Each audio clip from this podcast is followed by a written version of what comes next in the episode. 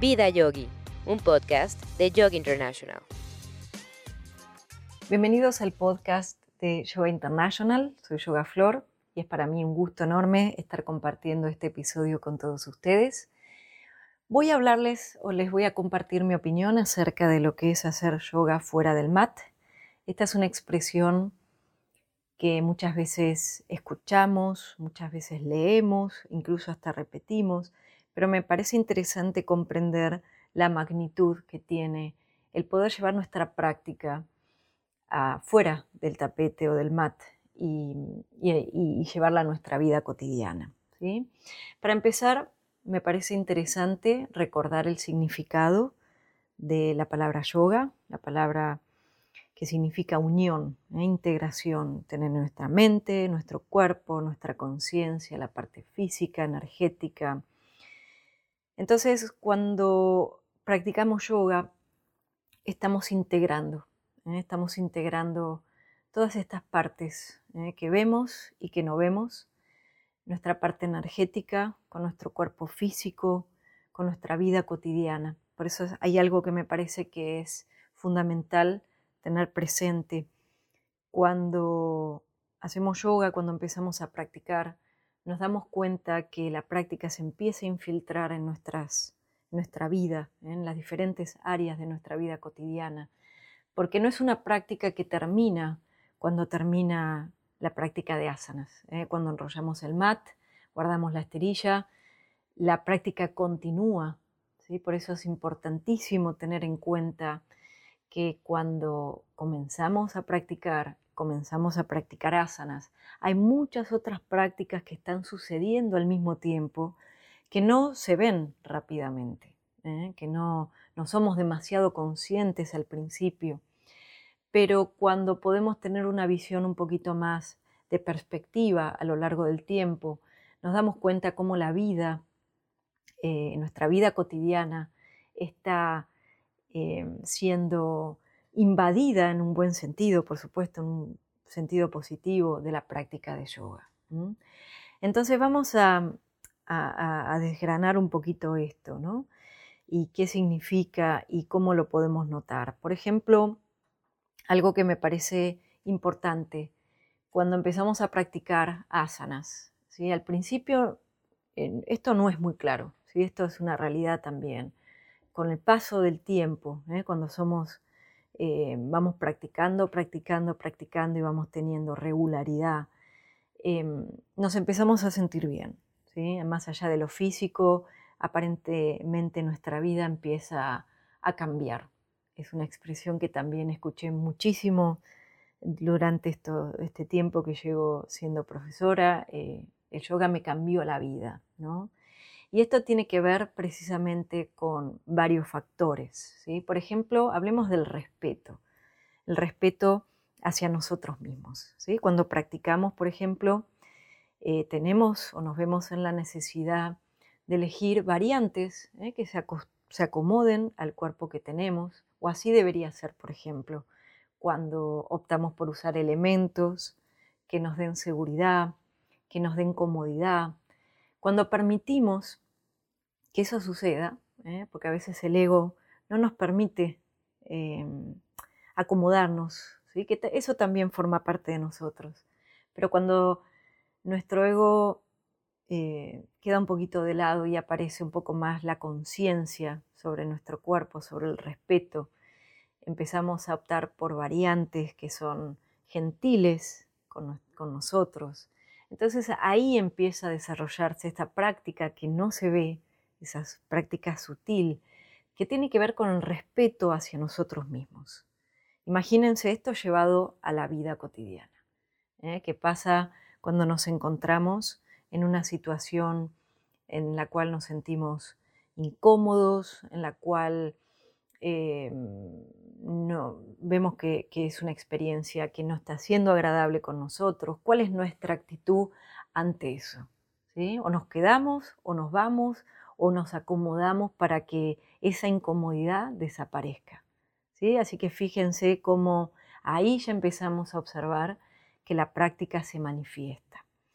Y esto del respeto también tiene que ver o viene de la mano de la autoobservación, que es otra de las, de las características eh, o de las cualidades que se desprenden de nuestra práctica que podríamos eh, trasladarla perfectamente a nuestra vida cotidiana, la, la autoobservación. Les voy a poner un ejemplo. Em, como ustedes saben, o si no lo saben, se los cuento, a mí me gustan mucho las asanas invertidas. Para mí las asanas invertidas fueron eh, grandes maestras y les voy a explicar por qué. Al principio, como muchos de ustedes, a mí me daban terror, como, practicante no las hacía y menos como profesora, nunca las guiaba, em, hasta que en un determinado momento de mi vida me empecé a interesar por ellas. Entonces, al principio mi actitud fue eh, totalmente, a ver, cómo decirlo, me, me obsesioné. Tenía, veía fotos, veía videos y digo, quiero hacer esto y, voy por ello, ¿no? Entonces empecé a obsesionarme y ahí apareció la frustración, ahí apareció como esta cuestión de, enojo, esto no me está saliendo, esto no es para mí, incluso digo, esto eh, no puede ser, físicamente es imposible, o sea, empezaron a aparecer en mi mente eh, y en mi cuerpo físico un montón de, sensaciones negativas, un montón de sensaciones que tienen que ver con la frustración, con el ego, eh, hasta que en un momento ¿sí? comprendí que necesitaba preparar mi cuerpo, por ejemplo, para estar sobre mis manos o para estar sobre mis antebrazos, necesitaba de paciencia, necesitaba cultivar mi cuerpo y mi mente, porque ustedes saben que las asanas invertidas no se trata solo de la parte física, sino también de lo mental, ¿eh? de preparar nuestra mente para estar invertidos. Entonces, cuando comprendí eso, ¿sí? que parece una obviedad, parece algo que, sucede mecánicamente, en, mí no lo fue, em, comprendí que tenía que ir paso a paso. Primero, para hacer, por ejemplo, una pincha mayurasana, tenía que trabajar en la apertura del pecho, para pararme de manos comprendí que tenía que fortalecer, fortalecer no solo mis brazos, sino también mi centro, saber ubicar mis piernas, en fin, paso a paso. Y ahí empecé a desarrollar eh, varias cosas. La autoobservación. La autoobservación, si uno agarra su mat, es como un gran laboratorio. Hay mucha información que el mat nos da acerca de nosotros mismos. Por ejemplo, cuando algo no nos sale, ¿eh? cuando estamos muy focalizados en la parte física, queremos lograr una asana que vimos y no nos sale. ¿sí? ¿Qué pasa? Aparece muchas veces la frustración, aparece el enojo, a, veces aparece angustia incluso de sentir que no estamos preparados y que nunca lo vamos a estar. En fin, aparecen un montón de sentimientos que también forman parte de nosotros. Eso es lo interesante esos sentimientos o esas emociones están en nosotros mismos. Pensemos esto en la vida cotidiana. ¿eh? ¿Qué pasa cuando tenemos expectativa en alguna situación, en algún trabajo, en, alguna, en algún aspecto de nuestra vida y de golpe no se nos da? O todavía no están dadas las condiciones para que eso se, se dé en nosotros. Seguramente aparecen estas sensaciones también, estas emociones negativas o mejor dicho, emociones que, forman parte del ser humano. Entonces ahí hay otra, otra, mm, eh, otra enseñanza que la práctica nos da, a auto-observarnos. Y otra, de, otra cualidad que me parece súper interesante tener presente es el respeto, que recién lo dije, el respeto hacia nosotros mismos, hacia nuestro cuerpo. Cuando empezamos a practicar con desapego, eh, cuando empezamos a, practicar sin expectativas, nos vamos a dar cuenta que aparece esta, esta gratitud eh, por el cuerpo que tenemos que nos está permitiendo hacer todo lo que estamos haciendo, ya sea una tadasana, ya sea una domuka, ya sea una pincha mayurasana o cualquier otra asana. Nuestro cuerpo es, se va desarrollando a través de que practicamos la fortaleza ¿eh? la fortaleza no solo para pararnos de manos, sino la fortaleza de llevar nuestro cuerpo hacia la mat y poder desarrollar una práctica, aunque sea de yin yoga, por ejemplo. Cuando somos conscientes de todo lo que nuestro cuerpo nos permite hacer, empezamos a, a valorarlo, empezamos a cuidarlo, que esto también es otra, otra cualidad que se desprende de nuestra práctica, el autocuidado. Entonces fíjense cuántas cosas interesantes empiezan a aparecer que no son tan obvias, ¿eh? como les vuelvo a repetir, son cualidades que, que se desarrollan eh, a lo largo de la práctica. ¿sí? Cuando practicamos asanas, por ejemplo, vamos a, hacer foco en, en, el dharma de cada asana, ¿no? en, en, las cualidades, por ejemplo, el guerrero. ¿sí? Vamos a tomar eh, este ejemplo de las asanas de los guerreros. Los guerreros nos enseñan que, podemos permanecer aún rodeados de caos. ¿eh? En la adversidad podemos estar con la mente focalizada, podemos ser, em, podemos ser contemplativos más allá de todo lo que haya a nuestro alrededor. Imagínense cuando vamos a practicar y, tenemos eh, eh, o hacemos los guerreros y podemos sentir eso en nosotros. Qué importante y qué eh, forma de empoderarnos. Imagínense eso llevado a la vida cotidiana. ¿Cuál es la actitud cuando alrededor nuestro hay caos, cuando las cosas se ponen tensas, cómo, eh, cómo podemos afrontar esa situación. ¿Eh? Con, una mentalidad de guerrero. ¿sí? Imagínense esa, ese Dharma del guerrero, poder llevarlo hacia la vida cotidiana. Qué poderoso que es. O por ejemplo, cuando estamos buscando eh, pararnos ante nuestra vida con, con entereza, ¿sí? recordemos la asana de Tadasana, la montaña. ¿eh? La montaña es inamovible, la montaña permanece. Bueno, imagínense cuando nos paramos en nuestro mat y hacemos Tadasana. ¿eh? Lo, importante que es incluir todas las cualidades, ¿eh? siendo conscientes de ella. Esto no es magia, esto es desarrollando la conciencia. Por eso es súper importante practicar no solo con con un propósito, ¿eh? con una intención, sino también con conciencia, para que todas estas cualidades ¿eh? se puedan expresar, se puedan manifestar. Y algo que es súper importante, ¿sí? por ejemplo, vamos a hablar de, de la respiración. La respiración, qué poderoso que es. Todos, mientras tengamos vida, podemos respirar. Y muchas veces cuando empezamos nuestra práctica, Empezamos con un pranayama que nos prepara o incluso cuando finalizamos la práctica también finalizamos con una respiración consciente.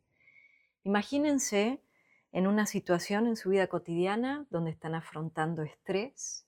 Imagínense una situación muy, muy, muy simple que nos puede pasar a todos, como es estar en un atascado en el tránsito. ¿eh? Imagínense en esos momentos que nuestro cuerpo se pone tenso, se pone rígido, empezamos a enojarnos, a frustrarnos. Imagínense en ese momento poder aplicar la respiración consciente. Imagínense al inhalar sentir que el diafragma se contrae, se expande el pecho, se expanden los pulmones y en la exhalación se relaja. Acuérdense de esa sensación cuando ustedes están en su mat, que empiezan cerrando los ojos y llevando la conciencia a lo, algo tan sutil y tan potente como es la respiración, las sensaciones que empiezan a aparecer. Imagínense ustedes en ese momento que estamos ahí, atascados en el tránsito o, en cualquier situación de la vida cotidiana, suponte están llegando, estamos llegando tarde a una cita, estamos llegando tarde a buscar a nuestros hijos al colegio, lo que sea. Imagínense en ese momento poder recordar esta respiración que simplemente nos toma segundos y no hace falta sentarnos, eh, cerrar los ojos, simplemente respirar de forma consciente. Imagínense el poder de transformación que tiene esto. ¿eh? Nos cambia, nos cambia nuestra forma de ver las cosas, nos, cambia el físico, podemos respirar de otra manera, eh, nos calmamos, la respiración, cuando la hacemos de manera consciente, es algo infalible para eludir o estabilizar situaciones de estrés. Está bueno recordar esa herramienta que tenemos y poder aplicarla, que esto también eh, sucede con el tiempo. ¿eh? O sea, sin darnos cuenta, seguramente muchos de ustedes que me están escuchando en alguna situación de estrés han recurrido a cambiar su forma de respirar. Si observamos la forma de respirar cuando estamos nerviosos, cuando estamos con angustia, es una respiración mucho más apretada, se siente en el pecho que duele, es mucho más corta. Si nosotros en ese momento podemos cambiar eso, imagínese qué potente que es. Y por supuesto, no nos olvidemos de la meditación. Muchas veces se cree que la meditación es algo que, es externo ¿eh? a la práctica de yoga, o mejor dicho, es complementario. ¿sí? Muchas veces escuchamos esto de yo hago yoga y también meditación. Les tengo noticias, la, meditación forma parte de la práctica de yoga, ¿sí? que a veces eh, no meditemos o que todavía quizás somos nuevos en la práctica, no tengamos esa, eh, e, ese hábito, ¿sí?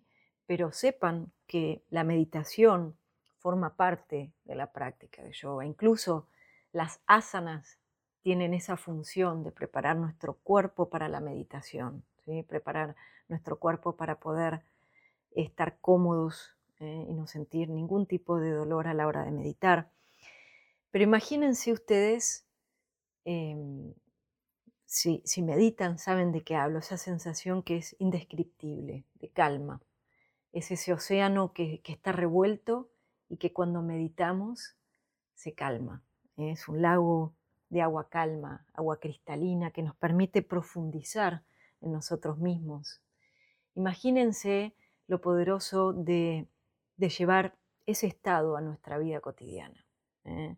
Imagínense en una situación en la cual requiere que tomen perspectiva de, alguna situación que están viviendo, poder tener una mente meditativa ¿eh? que nos permita tomar distancia y poder observar lo que está pasando desde diferentes ángulos, con una mente calma, con una mente quieta. Em, fíjense todo lo que hay, ¿eh? y seguramente hay mucho más de, lo que yo estoy hablando, seguramente ustedes eh, que están escuchando, seguramente tengan eh, más aspectos de la práctica de yoga que puedan llevar a su vida cotidiana y algo que me parece también súper importante, que muchas veces lo leemos, que es la práctica también nos ayuda a aprender a soltar. ¿eh?